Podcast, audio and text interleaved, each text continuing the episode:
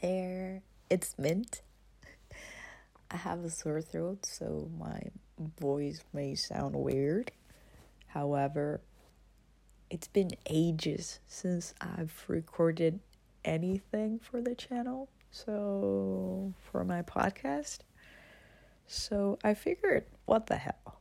I'll just record whatever comes out of this. Um, so here I am amidst the aftermath of the aftermath of the aftermath of totally uncalled for chaos.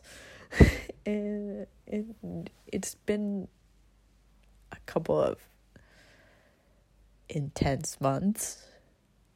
And if I thought I was able to fathom and um, maybe recommend some tools before, and that was the last episode, then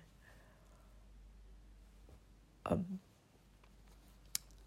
may all uh, forces above protect us because things have changed. And despite thinking that I was being able to handle situations.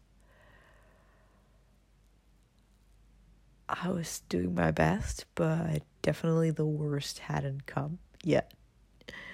And um, there's been a lot going on on this side.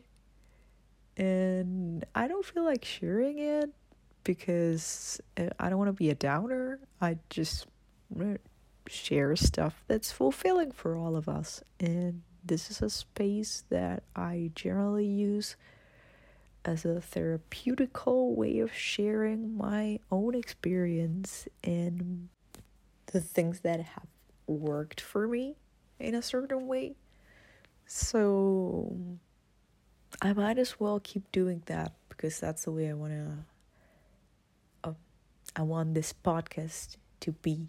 I want it to be a little safe space um, where you can cuddle, have a drink, and listen to someone's um, reflections on life.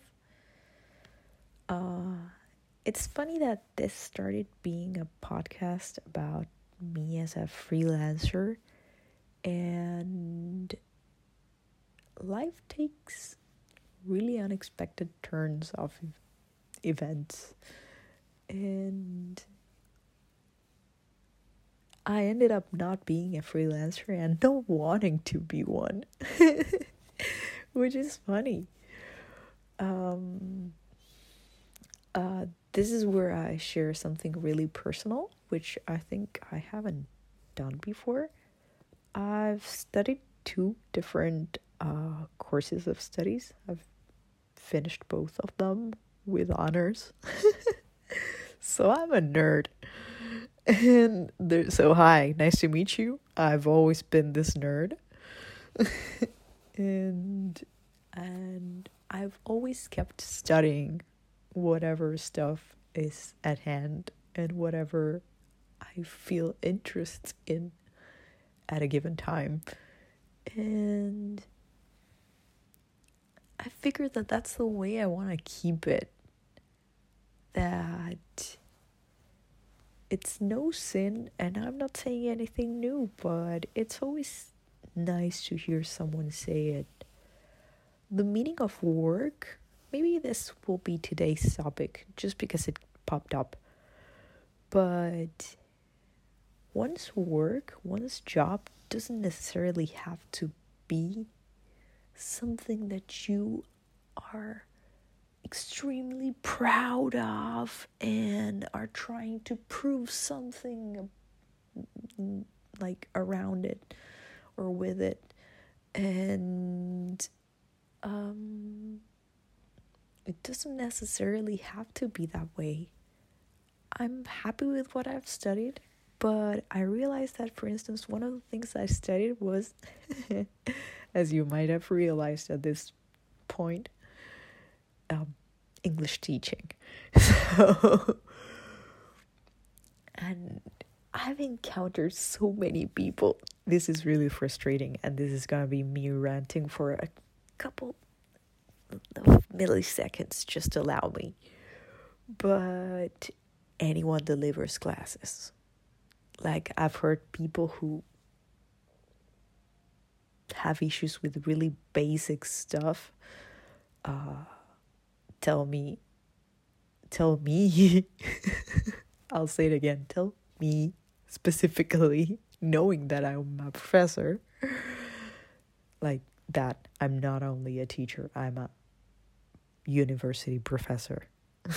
So um which makes it even more ridiculous but i've like what i'm about to say but I've heard any kinds of people that have issues with really basic stuff of the language tell me, come and tell me, yes, I also teach English, woo!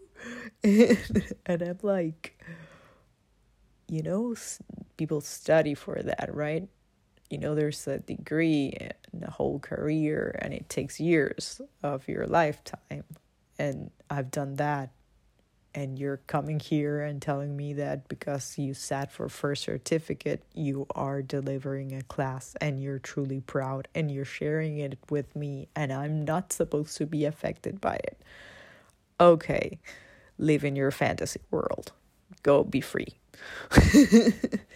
you do you. But that's me ranting. End of the rant.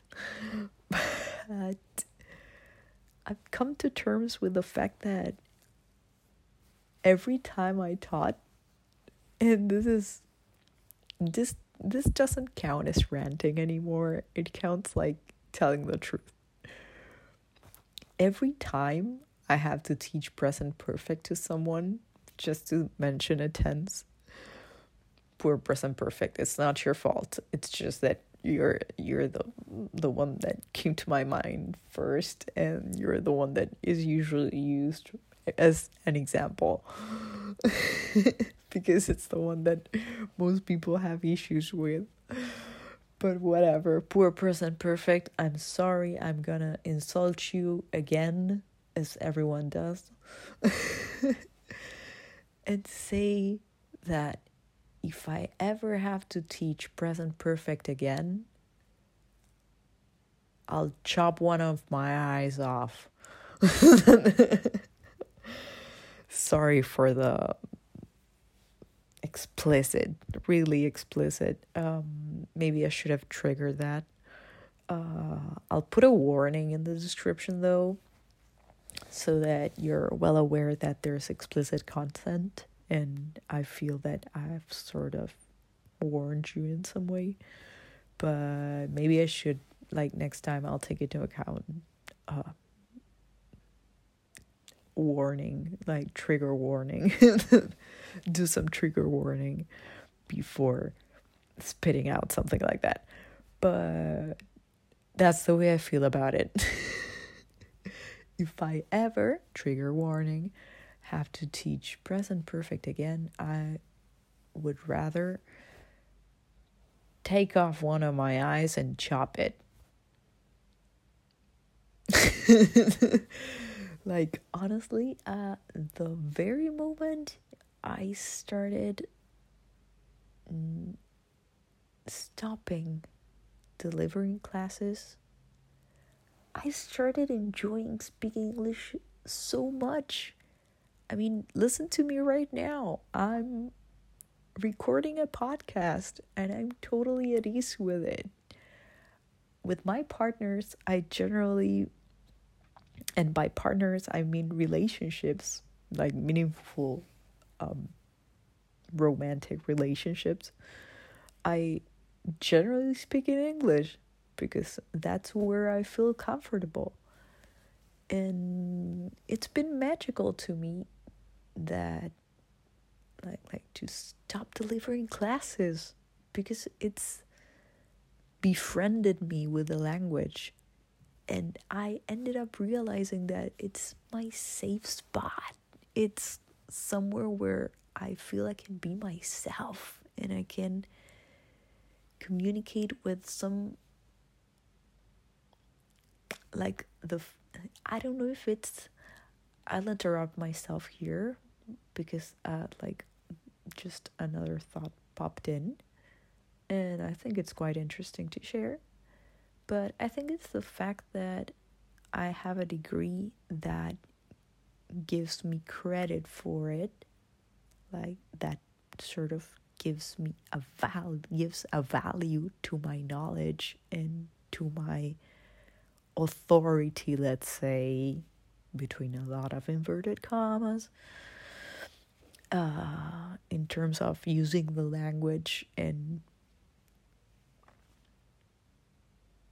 like there's a whole institution that certifies that I'm capable of even teaching it at universities.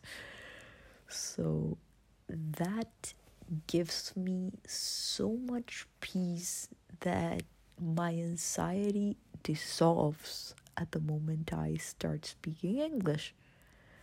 And why? Like, the question is now why. I think the right question would be in what planet, in what reality do you think that it is reasonable to think that something that allows you to get rid of your anxiety would rather be another income alternative, let's say, or um, job alternative? Um, like in- income provider alternative and um when it's so healthy the way it is i mean it's much more helpful to me as a tool to deal with my anxiety and to communicate myself effectively and without feeling all the anxiety that I usually do in Spanish when I speak Spanish. Um, like, why would I trade that the magic that all that has in me for a couple pesos? I mean, they're not even dollars. so it makes absolutely no sense to me. Um, so here's what I think. What you do with your work time, with your job, doesn't necessarily have to be something that makes you super proud and super um I don't know. I know people who are who were born to do something artistic and studied something completely different and or people who mm, maybe work at something that had, doesn't have anything to do with what they actually wish for or what makes their heart burst um and I feel I agree with those people. Um, there's there's no need for your job to be something competitive, full of adrenaline. Those two concepts to me are full of stress. I don't know if it happens to all of you. I hope it doesn't. I hope it like things are easier for you. But to me, adrenaline and competition are two things that trigger a lot of anxiety in me. So, why would I make the things that I loved? And that's like in my case, I studied the things I loved. I, like I followed my heart every time I had to choose something that I had to study. And so, why would I trade the love I have for those things for all that stress in exchange of just a few pesos? I mean, I just feel it doesn't like the like the math doesn't add up at all.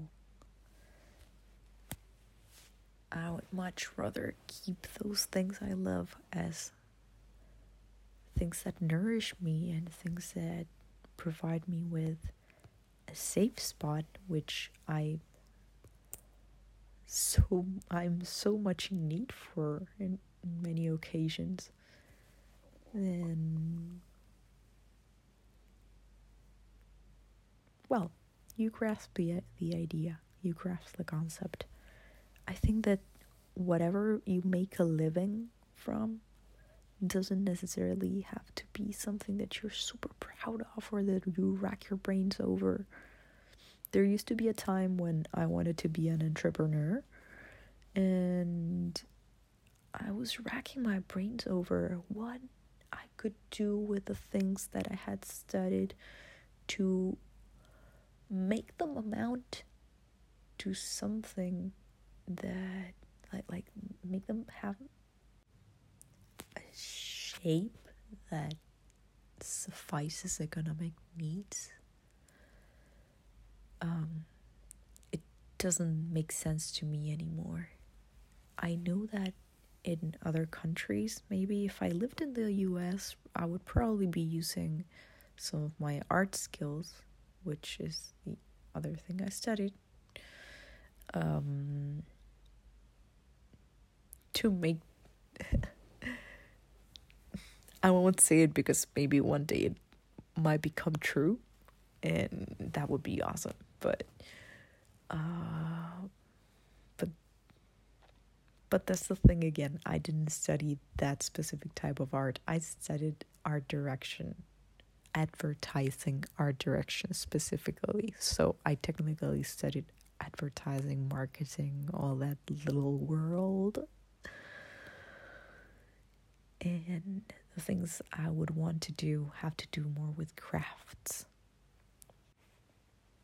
But going back to the point, I think I want to put it this way I hereby pronounce you entitled to be happy and to be perfectly satisfied with whatever you have chosen as an income source, even if it's not something that causes you a lot of adrenaline or that you think uh, bursts your heart or whatever, whatever serves you in some way, even if it just serves you economically but doesn't fulfill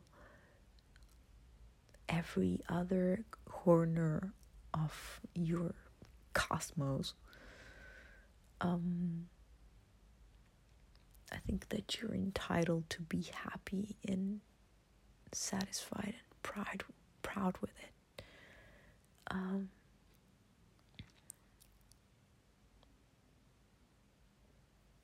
that's basically it. So, whatever makes you happy, whatever helps you sleep at the end of the day, whatever whatever makes sense with what gives you peace. That's what should matter the most. So give it whatever shape you need. But the important part is that you find peace in preferably in every area of your life, but specifically in terms of work, I think that that's a thought that I want to share. Finding something that gives you peace, not necessarily competition, not necessarily adrenaline, not necessarily stress, not necessarily something that makes you super proud but might disappear tomorrow and what are you gonna do about it? I mean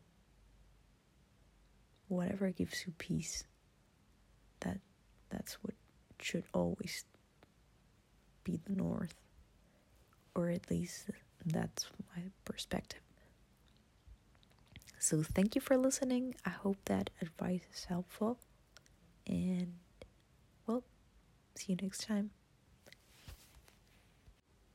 So ps over here. Um i would say that my conclusion is that uh rather than ps there would be this would be the conclusion colon. Um i would say that in my opinion you should study and do whatever makes you happy whatever fulfills you regardless of like just do it for yourself. Whatever you make of your work that's entirely up to you. You can connect it to the things that you love or you have studied or whatever or maybe not. And that should never make you judge yourself or your value um, in any way um, that I think that whatever you choose to study, do it because you love it. Do it because it's nutritious for you, because it resonates with you. Um, that's PS number one. And PS number two is just an anecdote. But today, for instance, at work, it was really funny because now I'm working as a receptionist and I enjoy like there are so many other aspects of life that you can take into account when choosing a job. Come on. I mean, I adore showing affection. So to me, opening the door to people and greeting people is the best I could be doing and but I don't feel it requires any effort. It just comes out naturally, and I haven't studied for it. And today I had to greet all these um, people from the U.S. coming to study tango, and they were all like, "Hey, your English is really good," and I was like, "Yeah, I studied a little." and I was really happy at the fact that it was like I was playing secret identity. like I'm not gonna say that I'm a professor. We're gonna we're gonna ignore that fact. But thank you so much. Like I always always uh over anything else take it as a compliment when someone that's a native tells me something of the sort because it's like, whoa, if a native person is telling me this, then I think I'm doing good. Um, but I do have some things to polish. I recognize that, but that's something for another. I just wanted to share the anecdote that it was very funny that today people from the US entered my job. And when they chatted with me, they were like, Your English is really good. And I was like, I studied a little. Slowly blinking. so, well, that's the end of it. I think I, I I've expressed everything that I wanted to express today. So, ta da! Oh, and I've come to realize now that I'm about to upload this that I forgot to mention two things. First of all, that this wasn't the planned next podcast, let's say, episode. Uh, I was planning on a series of four episodes. I'll leave it there. Uh, I won't uh, spoil anything else. But that's gonna happen, but probably not now. but I just wanted to record because it had been a while and I felt like it. And first of all, that, and secondly, there's some idea that like listening to it over again, I realized that I left at the very beginning at, of the whole episode, which is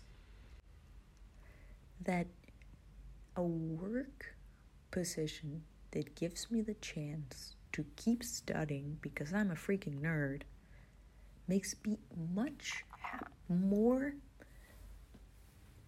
makes me way happier than any other position that maybe I don't know um, gives me room to competing against others to show how good I am at a certain specific skill only. Um, no, I don't know. I prefer a job that allows me to bring books and have some time on my own that I can spend on studying more of whatever I'm interested in at that given point in time. So that's basically it to me.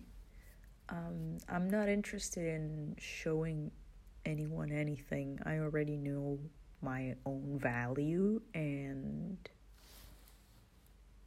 that's I'm the only person who who needs or deserves or and and actually cares about uh, seeing how worthy I am of something. Like I don't need to prove anything to anyone. That's what I mean. So and and you don't need to do it either. You don't need to prove anything to anyone as long as you know you're worth it and you're worth it in every choice you make, even if you choose whatever job you choose. Um, you're still worth a lot and you're still doing your best and there's a lot of things that things that make you valuable regardless of whatever you choose as a job. So you don't need to make it a competition or you don't need to prove anything to anyone. And well that. I personally value much more having some time at work to learn something new rather than to compete against other people to prove what I already know I know. So, if that makes any sense to you, you're welcome. And that's it. Now I'm gone.